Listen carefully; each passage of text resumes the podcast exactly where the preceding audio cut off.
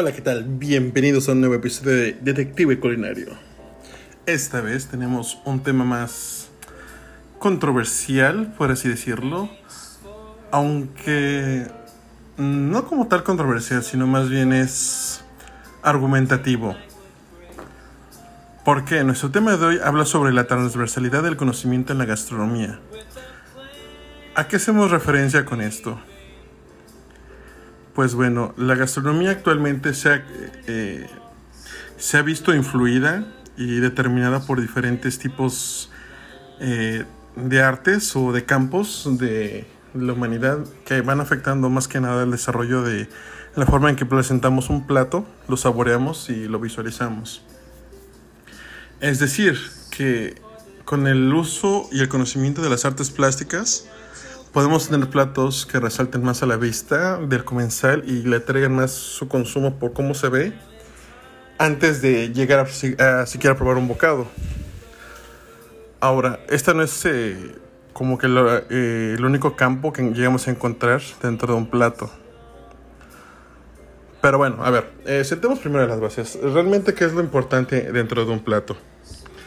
En el ámbito gastronómico encontramos que el plato se caracteriza más que nada por el alimento que contiene. Pero la forma en la que se presenta en algunos eh, lugares, regiones o sociedades, pues mientras más simple mejor, porque se busca más la practicidad que es alimentar, llenar la barriga y correr. Pero dentro de la población existen cierto tipo de personas que se les llama gourmet, porque ellos saben qué es lo que comen, cómo lo comen y por qué lo comen. Es decir, son especialistas. Y estos especialistas buscan más que nada eh, nuevas formas de encontrar tanto el presentar y el degustar un plato que van recorriendo a, los distintos campos, como les había mencionado antes, tanto como de ciencia, las artes y la tecnología. ¿Por qué eso es relevante? Bueno, eh, si remontamos a la época prehispánica, pues tenemos que no había platos, no había cucharas. Cuchillos, pues tal vez sí, hechos de este, tallados a base de piedra, de obsidiana en algunos casos, pero realmente no constituían una forma mm, en ese entonces práctica para consumir los alimentos, porque era directamente de la mano, o en algunos casos ya que se empezó a ver un poco más de desarrollo de la tecnología, el uso de las jícaras o de las calabazas secas, para almacenar cierto tipo de alimentos. Luego seguimos lo que es este. Eh, aparece el, el barro bruñido. Y pues ya posteriormente empezamos a seguir usando más este, materiales como madera, piedra, entre otros, para la preparación y servicio de los alimentos. Ahora, dentro de, dentro de nuestra historia gastronómica en México, pues ya se tenía lo que es el concepto de banquetes, aunque no se le llamaba así. Pues debido a que esta palabra la trajeron más que nada los españoles. Y eso porque lo digo, porque todos los las cabecillas mexicas, en este caso el último fue Moctezuma, si no mal recuerdo, dio un banquete para celebrar a los españoles que habían llegado. En, en son de paz en un principio, pero después sabemos toda la situación bélica que pasó. Bueno, dejando eso de, de lado, este. Pues eh, Hernán Cortés relata, dentro de sus muchos escritos hacia la corona española, el cómo fue recibido por parte de los mexicas. Y no solamente de los mexicas, sino de los distintos grupos prehispánicos que lo recibieron, entre ellos los tlaxcaltecas, que pues lo recibieron con maquetes, unas comidas abundantes, distintas carnes y distintas, este bueno, les llaman viandas, pero actualmente no usamos ya mucho esa palabra. Entonces, imagínense este, la cantidad de comida que les servían y la forma en la que les servían. Porque para llegar a los españoles ya teníamos lo que era el chiquihuite, el metate, el, bueno, el petate no, porque pues es donde se dormía, ¿verdad? Entonces ya se tenía cierto protocolo de, de cocina en ese entonces. Este fue evolucionando conforme el paso de la colonia eh, luego el virreinato, llegamos al porfiriato. Digo, nos brincamos un, este tramo grande porque en el porfiriato fue que eh, Porfirio Díaz, pues en alianza con sus cuates este, franceses, perdón, franceses, y la modernización del país, pues trajo muchas influencias eh, francesas. Digamos que fue una, fue una revolución social tan grande y tan hasta cierto punto hermosa porque México se empezó a fortalecer ya como un país propiamente dicho. Con las vías del ferrocarril, que esto fue uno de los mejores aportes que tuvo nuestro antiguo presidente Díaz, eh, fue con, conectó lo que es el puerto de Veracruz con la Ciudad de México. Pero ¿qué beneficios trajo con esto la gastronomía en sí? Bueno, lo primero fue que se, aumentó el comercio del pulque. Eso fue uno de los mejores. Que a mi hermoso estado de la escala le tocó beneficio. Pero también con este ferrocarril mejoró la comunicación entre el puerto de Veracruz y Ciudad de México para atraer a todos los expertos franceses, o, eh, pues sí, expertos franceses que llegaron a modernizar hasta cierto punto la Ciudad de México y el país, con arquitectura, literatura, política, y aquí nuestro punto principal fue con lo culinario ya que ciertas técnicas eh, de cocina francesa se fueron aplicando a los ingredientes que ya teníamos acá, empezando con los prehispánicos y luego con los eh, que trajeron los españoles. Se empezó, a hacer un tercer, cuarto, quinto mestizaje, ya perdí la cuenta realmente de cuánto se llevó, en los cuales eh, empiezan, okay, se empiezan a aplicar técnicas de cocina francesas, pero no solamente eso, también el servicio de mesa se ve incluido en esto. ¿Por qué? Porque también acá se empiezan a usar más que nada eh, nuevos cubiertos de otros materiales que pues anteriormente no se tenían pensado. Empezamos que los españoles llegaron tallando madera porque pues no, todavía no se conocía la extracción de metales. Que esta se dio realmente hasta que llegaron los ingleses a México con las minas que empezaron a hacer eh, este, en Pachuca, Zacatecas, Guanajuato. Y ya se empezaron a hacer, este, a hacer los cubiertos a partir de plata. Los platos no, porque pues no tenía mucho caso, pero la cerámica sí empezó a tener cierto, cierta presencia. Ahora también debemos recordar que la talavera mexicana es famosa y si no mal recuerdo ya también se considera como un patrimonio intangible de la humanidad. Que muchos creen que nació en Puebla, pero yo como soy fiel de la Escalteca sigo defendiendo que fue surgió en escala, pero Puebla fue la que le dio la popularidad. Entonces ahí perdimos parte de, de esta onda. Bueno, pero ¿por qué es importante mencionar esto? Porque también aquí el diseño del tipo de plato de la talavera poblana, diagonal tlaxcalteca, para no quemarme, pues realmente ayudó a mejorar lo que es la presentación de lo que es el mole poblano con, con pavo, bueno, quiere decir yo pavo, pero no con ese guajolote, para poder poner lo que es el arroz y el frijol sin que se eh, derrame tanto como en un plato abierto o en un plato, este, en lo que conocemos ahorita como trinche.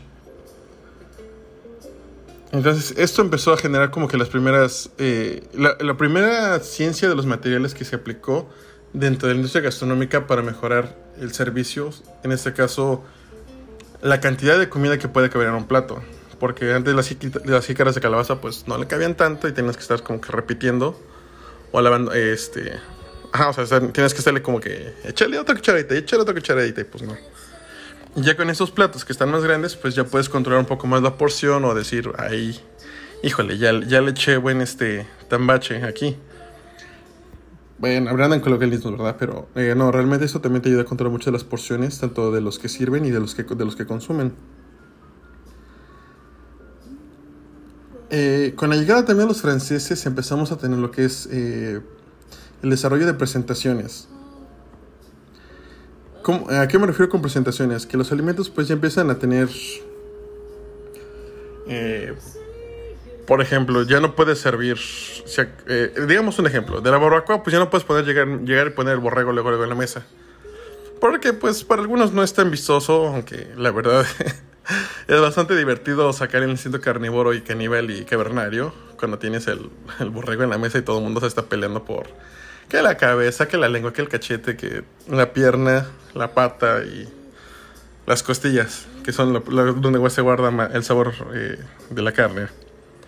Entonces, ¿qué es lo que está haciendo? Que ahorita eh, desde la cocina, pues se puede porcionar la carne en un plato, colocándola en un montículo, colocando una pieza determinada, haciendo un corte, se baña con una salsa, se pone verduras, un poco de carbohidratos y se sirve es decir, se empiezan a tener una, eh, una, las primeras nociones de lo que es la, la presentación de un plato, controlar las porciones y el volumen de cada ingrediente y darle un enfoque realmente cuál es el ingrediente principal de cada plato, que en este caso pues sería la barbacoa. O si nos vamos a la parte, eh, bueno, seguimos en la zona centro, las carnitas. Si vamos aquí a la zona norte, pues tenemos el, lo que es este, la machaca o a veces el cabrito o la carne asada. Entonces aquí es donde lo que son las artes plásticas empiezan a influir mucho dentro de la presentación de un plato. Claro que esto ya se vio más eh, notorio eh, a partir del siglo XX para el siglo XXI. Aparte de los conflictos bélicos que tuvo México, pues nuestra gente siempre ha sido más práctica, ¿no? De que voy a trabajar, sírveme rápido de comer y me voy. Casi nunca nos hemos dado ese tiempo de realmente sentarnos y de gustar lo que vamos a ver y enamorarnos de lo que vemos realmente. La verdad, miren, para ser sincero, eh, en la infancia yo siempre disfruté de este plato que me hacía mi abuela que se llama migas pero no realmente por cómo se vieran, porque si, si, uno normalmente ve las migas como las hace mi abuela, pues no se ve tan atractivo, no se ve tan apetitoso. Hasta que uno los prueba que dices, ay Dios, hasta que conoce el cielo. Y eso también influye, porque la versión de mis migas es muy diferente a las migas que se preparan en la zona norte, en la zona sur del país, entonces es, el aspecto de la presentación también ayuda a determinar más o menos en qué tipo de región del país estás.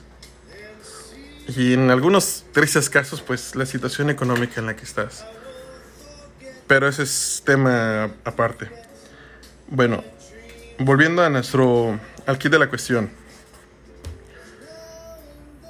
Las artes plásticas empiezan a tomar un lugar importante porque se empiezan a hacer como que más referencia a que juegues con las formas, con el flujo, que juegues con los colores, los tonos, qué tan vibrantes son, qué tan opacos, qué tan mates, qué tan lustrosos o, y, en especial las formas, qué tan pequeñas pueden ser, qué tan grandes pueden ser, que incluso dentro de ellas encontramos lo que es el minimalismo, que solamente se requieren pocos, con, pocos este, elementos dentro de un plato, no más de seis, por dar un ejemplo burdo, en los cuales tienes, por ejemplo, el trozo de carne cortado de una forma muy, muy pequeña, muy sofisticada, para que nada más pruebes lo que es la calidad de la carne, los jugos naturales y un poco de verduras o flores o qué sé yo, lo que se le ocurre al chef o al cocinero que esté preparando para terminar de realzar el sabor pertinente a esta, eh, a esta proteína. Y ya, o sea, no, no es generar así como que un... Este, lo que nosotros llamamos un atascón. Porque pues no, esa, esa no es la idea, que en nuestro país pues afortunada o bueno, eso se los dejo más bien a su, perspectiva de que nosotros nos conformamos más con que el plato esté lleno, satisfechos y vámonos a lo que sigue.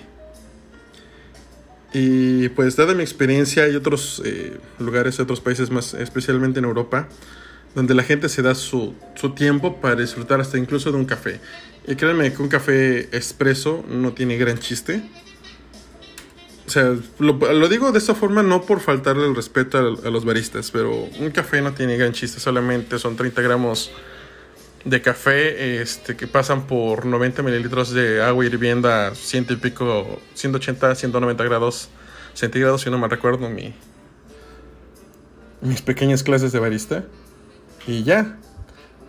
Pero que realmente esa, eso, eso tan simple lleva un, complejo, un proceso más complejo atrás, una ciencia en la cual se tiene que entender el tipo de grano, a qué, altura fue cultivado, el grado de desecado, el grado de tostado y múltiples cosas que hacen que el ser un barista, un catador de café sea todo una, un arte nuevo, que vamos ahí otra vez entre lo que es ser un arte. Ahora imagínense, si estas personas se dan el tiempo para disfrutar de un simple café, ¿cuánto tiempo se... Eh, y estamos hablando de que un café se lo toman entre 20 y 30 minutos Digo, no le tomé el tiempo a la gente, pero es más o menos el tiempo libre que tenía yo en ese entonces para poder observarlos. Ahora, ellos tenían también la costumbre de, de comer una pizza margarita, y es, citando específicamente el país de Italia, en los cuales ellos se sientan, esperan tranquilamente a que el mesero traiga su pizza, pizza o pizza según su enfoque verbal, y la acompañan ya sea con vino tinto, vino rojo o una este un agua mineral local, que no puedo decir marcas porque no me patrocinan, qué triste. Ahora, ellos se sientan, observan su, que su pizza tenga suficiente salsa de tomate, queso mozzarella, ven la arúgula, que no, que no se vea quemada, que no se vea mm, dañada, que tenga suficiente sal encima con un poco de prosciutto. Ay, Dios, ya me dio hambre. Y pues aparte le ponen, o sea, todavía le ponen un toque más de aceite de oliva y en, algunos casos un poco raro le ponen un poco de vinagre de jerez. Que no sabe mal, pero digo, vinagre, vinagre no es un elemento que le pone yo a la pizza. Entonces imagínense, ¿qué, ta- qué tanto tiene que ver es, esa apreciación por un plato tan sencillo como es la pizza? Que actualmente ya lo vemos aplicado dentro de la gastronomía mexicana.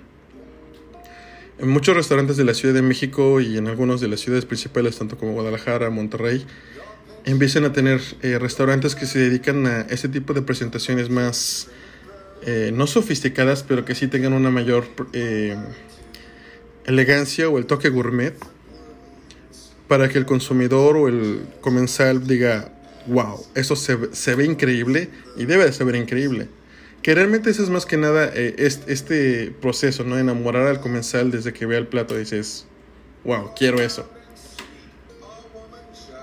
Y ahora, eh, retomando también lo de la ciencia de los materiales, que esto es bastante importante, recordemos que hace un tiempo eh, el barro y la madera se prohibieron por la forma eh, insalubre en la que pues los tratábamos realmente. Porque el, este, el barro pues tenía, contenía ciertas cobertura de plomo, que pues a la larga era tóxico, hasta que se modificó la fórmula y ya ahorita ya podemos consumir en, barro, no se preocupen. Y también tenemos el mismo aspecto con lo que es la madera. La madera, por su grado de porosidad, puede pues, este, alma- almacenar lo que es humedad, hongos, bacterias, etc. Pero actualmente se usa otro tipo de madera que, no que permite que esto no suceda. No, esperen, me estoy confundiendo. Me estoy haciendo una doble negación reiterativa. No. Bueno, el chiste es de que están usando maderas que su grado de porosidad es tan bajo que no permiten que, que- se desarrollen ningún este microorganismo como el tipo moho bacteria, porque ahí vienen con un tipo de recubrimiento que incluso eh, pues la lavada nada más tiene que ser algo suave. Se pasan por una máquina lavalosa para, eh, para realmente sanitizarlo con agua bien caliente y ya quedó. Pero imagínense la presentación de un corte, digamos un ribeye, que es un corte pues bastante popular. Y yo lo he visto presentado de mil y un formas. Tenemos lo que son los platos de cerámica, tenemos las piedras, la famosa piedra sal del Himalaya, una tabla de madera para sentir que eres como que tú el carnicero que está este, pues tronchando la carne. O incluso en- este, como una placa de metal. O sea, no puede ser que es un plato, pero es como tipo placa de metal para darte como que el mismo eh, sentimiento. Entonces, esto también cambia tu percepción de cómo es que vas a comer tu comida. Tratando de eh, que el plato te visualice no solo en lo que vas a comer, sino en quién podría ser al momento de estar cortando la carne. Un ejemplo bastante burdo que también me gustaría mencionar es de la escena de la película Ratatouille, en el cual el crítico pues prueba una sopa que digamos en la casa todas las mamás nos han hecho un, tipo de sopa con verduras de pollo, pescado, según igual la región. Que dices, no manches, esto me recuerda a la comida de mamá. Y ese también es parte de, de- eso que se busca con el uso de diferentes materiales y colores dentro de los materiales para reflejar esas sensaciones que nos dan cierto placer, cierta tranquilidad y hasta en algunos casos nostalgia para poder disfrutar con mayor ímpetu lo que es la comida. O en algunos casos generar sensaciones nuevas, porque imagínense comer en un plato de cristal, pues también está medio raro porque dices, ves directamente a la mesa, pero no, incluso algunas mesas son transparentes y ves tus pies o ves incluso el fondo del mar. Digo, algunos restaurantes temáticos han aplicado este, este tipo de técnica y pues dices, changos, ¿y ahora cómo voy a comer?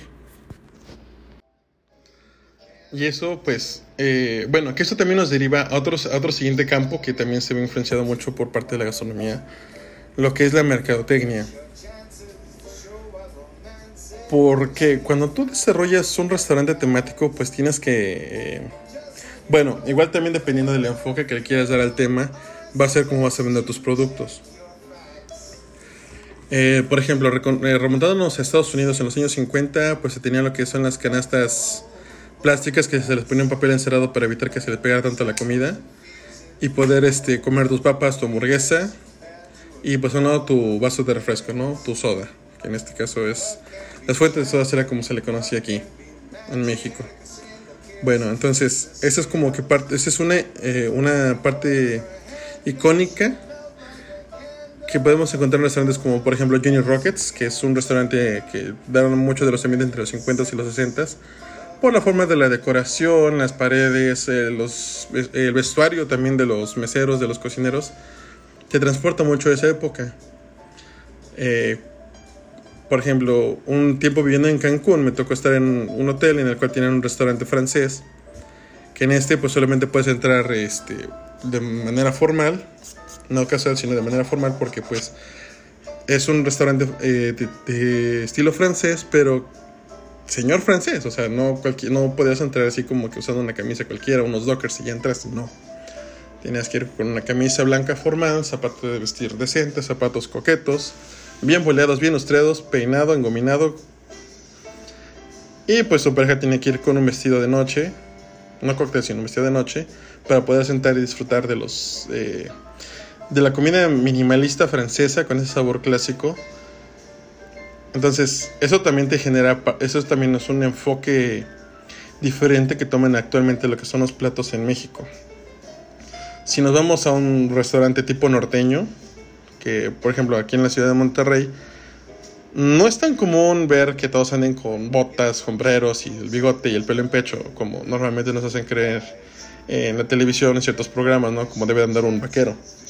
Pero sí hay ciertos restaurantes que pues quieren dar ese ese enfoque, y no solo en la ciudad de Monterrey, sino también en otras partes de, del país, donde, oye, ¿quieres venir a la barbacoa tú? Y hablando así como, como vaquero, según, pero pues, no sabemos que no va por ahí. Bueno, sí va por ahí, pero no es tan cierto. Entonces, ¿qué es lo que empiezan a diseñar? Que el restaurante tenga la temática de lo que esperas ver en un rancho, ¿no? donde amarran a los caballos, una barra para que puedas pedir tus bebidas, así como también tipo cantina del viejo este con vaqueros modernos. Entonces,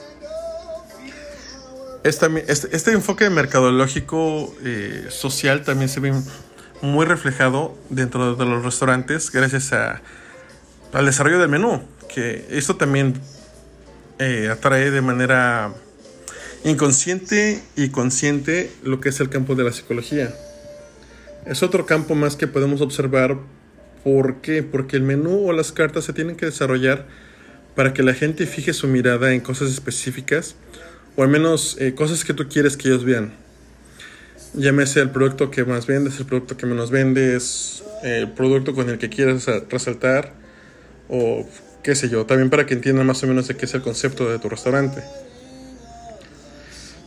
Eh, por ejemplo, un restaurante que vende pescados y mariscos, dentro de su carta menú, pues tiene que poner dibujitos de pulpos, tiene que poner dibujitos de delfines, eh, tiburones. Digo, hablando de eh, locales un poco más sencillos.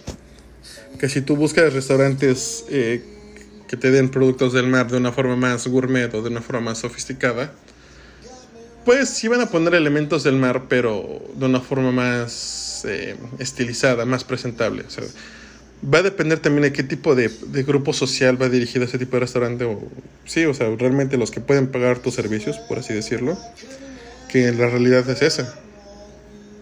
También los menús van desarrollados o diseñados estéticamente para quienes pueden pagar sus servicios, porque pues no es lo mismo que me vaya yo a comer a un restaurante cinco tenedores o cinco estrellas a el puesto de mi compadre, de mi primo, que me vende el ceviche, ¿no? Me hace este, vuelve la vida. Entonces, ese, ese tipo de conceptos también es bastante interesante porque la economía también se ve reflejada dentro de la gastronomía. Porque, eh, ¿cómo reflejamos realmente nuestra situación económica en un restaurante? Por lo que pides. Ejemplo, eh, si yo voy a los tacos de aquí de la esquina, pues no le voy a pedir al señor que me dé una champaña de 1954, ¿verdad? Porque no, es ilógico. Que el primero que le va a pedir va a ser una coca o un, un square, no sé, o un agua mineral para poder bajármelo y que no, no me pese tanto la panza rato. Como es lo mismo que no voy a ir a un restaurante cinco estrellas, cinco tenedores y pedir un agua de horchata una agua de Jamaica Que igual sí la pueden tener, pero pues no va a ser lo mismo que pedirla en un puesto de mercado. Entonces la situación económica social también se ve reflejada dentro de lo que es la gastronomía. Y esto influye, es una manera paradójica, o más bien retroalimentaria, chiste, ¿eh? por cierto, es una forma retroalimentativa de que lo que voy a servir es lo que voy a vender. Y al revés, voy a vender lo que voy a servir. Entonces, también va mucho de la mano. Y otra cosa que también se me estaba pasando y es bastante curiosa y bastante importante dentro de este episodio es la tecnología. Dada nuestra situación pandémica, pues el uso de menús o el uso de cartas ha decaído, más que nada para evitar el, contagio de, este virus. Entonces, ¿qué es lo que se busca ahorita? La implementación de un escáner, que todo el mundo lo tiene en su teléfono, un código QR que se puede generar en internet y ¡pum! ya tienes tu menú diseñado. O ya tienes tu menú y el público tiene acceso a él. Esa es la primera. La segunda es que también la tecnología, bueno, y en conjunto con la ciencia, nos ayudan a presentar la comida de una forma diferente. Esto es con el boom de la cocina molecular, que pues ya tiene sus años cocinándose pero que actualmente pues ya está tomando un poco más de pues no presencia, ¿verdad? Porque no es tan común ver restaurantes de cocina molecular como tal, pero sí varias técnicas de las que se hacen uso en ella. Porque, por ejemplo, eh, actualmente es muy común cocinar las carnes este, el alto vacío o sous vide, como se su nombre francesito en el cual pues la carne, la proteína o cualquier producto se cocina a eh, una temperatura de 65 grados por largos periodos de tiempo, según cuál sea su propósito, sea un puré, sea una carne que quede suave, jugosa y sabor concentrado. Entonces aquí estamos jugando tanto como la ciencia del alimento con un aparato tecnológico que nos ayuda a permitir controlar una temperatura por un periodo más largo y no depender directamente de la llama de un fogón o en este caso pues de la estufa, ¿no? Eh, también el uso de otros de agentes químicos para modificar lo que es la estructura física de los alimentos se ha presentado y se ha dado en varios lugares. Eh, por ejemplo, eh, recuerdo estar revisando en TikTok que estaban haciendo mucha crítica que cómo alguien iba a comer una tierra de mole, que, que la agarraban del piso, como, y pues su servidor ya saben que a veces no se guarda sus opiniones, entonces escribió que la tierra de mole es una técnica culinaria en la cual eh, no recuerdo qué agente químico tú agregas para que la el producto vaya perdiendo cierta cantidad de humedad. Eh, más bien que empiece a tener esta forma terrosa, o sea, se, empiezan a, se empieza a modificar realmente lo que es la estructura física para que se formen terrones. por eso se le llama tierra. Entonces la, la consistencia pastosa o líquida del, del mole, bueno, bien semilíquida, se va perdiendo y se empieza a tener este polvito, pues no es fino, pero sí es un poco grueso, en el cual tú puedes poner, no sé, eh, bueno, esa vez estaban poniendo creo que pato, láminas de pato sobre tierra de mole. Digo, pues, si yo le dijera a mi abuela que eso es este pato con mole, me hubiera aventado el plato a la cara. Decirme, yo te voy a hacer como se hace un pato con mole y aunque no lleva pato le voy a poner el guajolote o pollo, que pues a veces también no se puede encontrar guajolote tan fácilmente. Entonces, son estas ideas o estas presentaciones alternativas que también se van observando en lo que es la, industria gastronómica. Si no mal recuerdo, también dentro de los postres podemos encontrar la presentación de geles, en los cuales se agrega un agente gelificante, valga la redundancia, en el cual una sustancia líquida se vuelve más espesa hasta formar un gel y te da una presentación diferente y no un sabor, pero sí una presentación y una sensación diferente dentro de la boca. Em, ¿Qué otro ejemplo podemos mencionar de la, gastronomía molecular? Ah, cierto, hay un... Eh, este es bastante curioso. Porque, por ejemplo, tú agarras trozos de carne, que por ejemplo, que te sobraron. Entonces, tú lo mezclas con este agente químico que...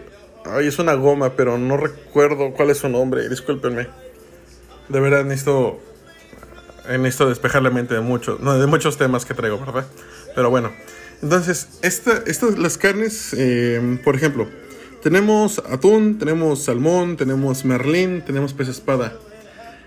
Pero tienes como tiritas que te sobraron, ¿no? Entonces tú agarras, los mezclas con esta gente, que es un tipo de goma, que lo que va a hacer es que va a desnaturalizar parcialmente las proteínas de cada, corte de carne y va a actuar como un tipo de pegamento, porque las desnaturaliza, pero a la hora que tú los comprimes y los dejas enfriando un poco, se forma un nuevo trozo de carne que en este caso tú puedes formar este, un tipo embutido, algo así como un chorizo, una salchicha grande.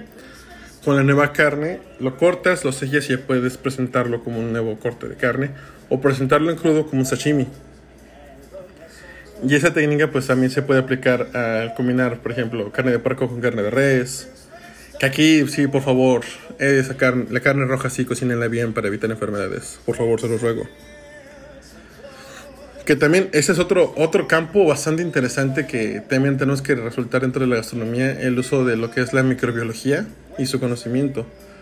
¿Por qué eso es importante? Pues bueno, señores, si ustedes no han probado un pan francés con una costra así bien crujiente y una masa bien dura, que casi agarras el pan ustedes contra la mesa y se rompe más la mesa que el pan, pues bueno, eso es gracias a la, a la actividad de las levaduras que encontramos en los diferentes panes bueno, más bien es una levadura, Saccharomyces cerevisiae, pero que también, este, dependiendo del tipo de trigo, el grado de molino de trigo, y si viene combinado con otros cereales, va a determinar un pan diferente.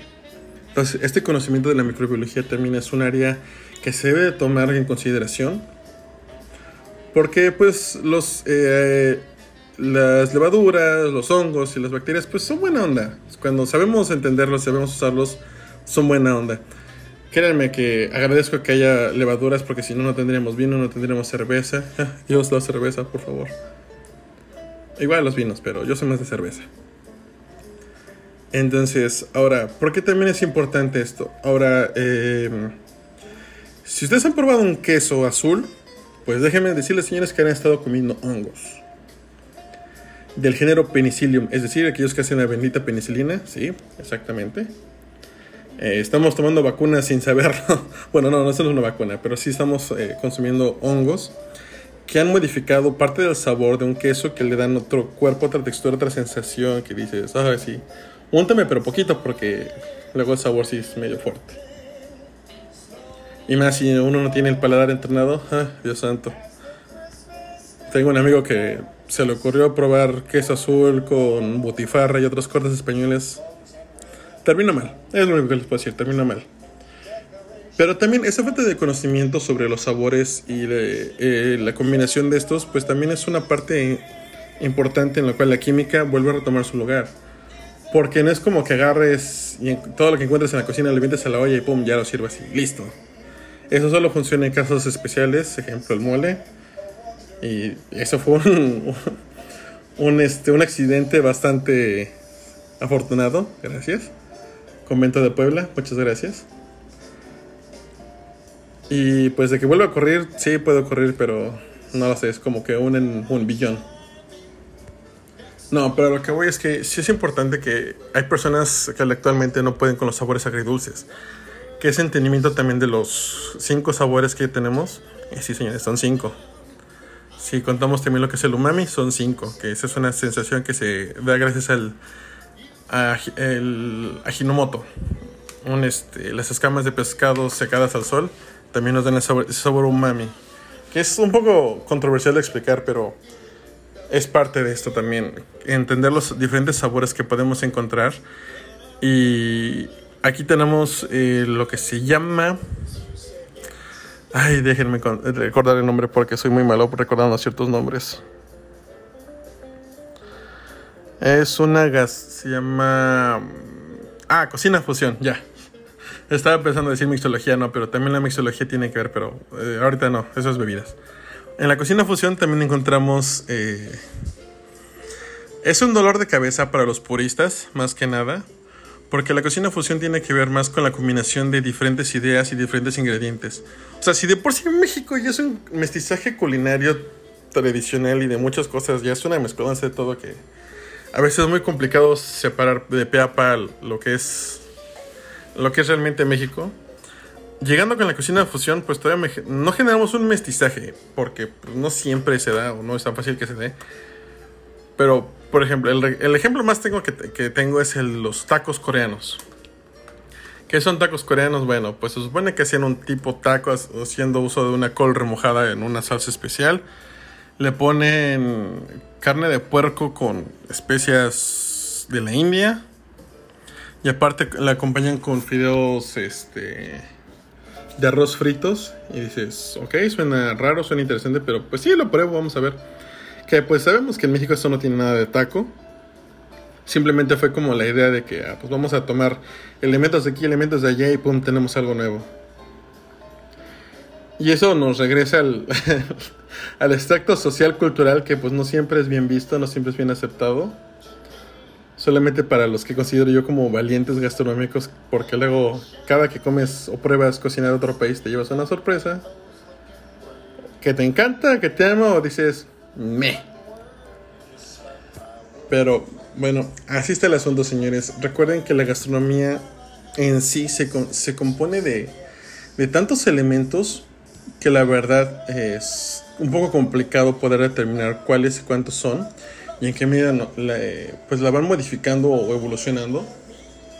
Que igual eso, recuerden que eso también venía como muy, muy sujeto a la perspectiva de cada quien. Porque pues la gastronomía es como la mente humana, tiene mil y un formas y cada quien entiende de una forma diferente. Pero no olviden que lo mejor de todo es cuando se combina y a veces cuando viene solo. Creo. Ah, siempre cuando se combina. y pues bueno, señores, esto ha sido todo. Para todos aquellos que nos escuchan, hombres, mujeres, compañeros, aliens y demás, espero que tengan un excelente día, una excelente semana y una excelente vida. Hasta luego.